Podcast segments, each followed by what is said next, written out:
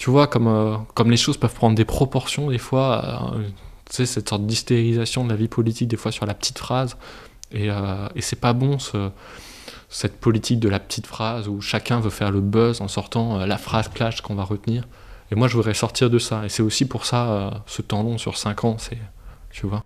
On a l'impression que c'est ça le jeu politique en même temps, mais euh, je pense que c'est ça qui a fait que c'est une des raisons pour lesquelles. Euh, c'est pas comme ça qu'on réenchantera la politique, quoi. Bah, pour moi, elle est pas du tout enchantée. Hein.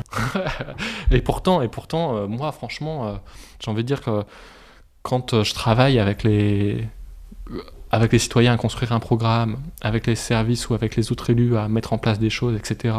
Je sais pas, ou quand j'entends les, les éleveurs de de moutons soloniaux euh, sur leurs problématiques, comment pouvoir les résoudre pour euh, euh, pouvoir entretenir des paysages de bord de Loire et qu'eux ils aient une activité, etc. C'est, c'est beau, quoi. C'est beau la politique. Et puis, ça, ça et puis moi, je m'éclate, quoi.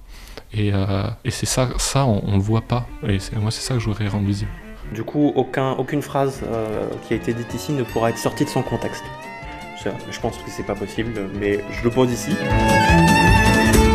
Journal de bord d'un élu local.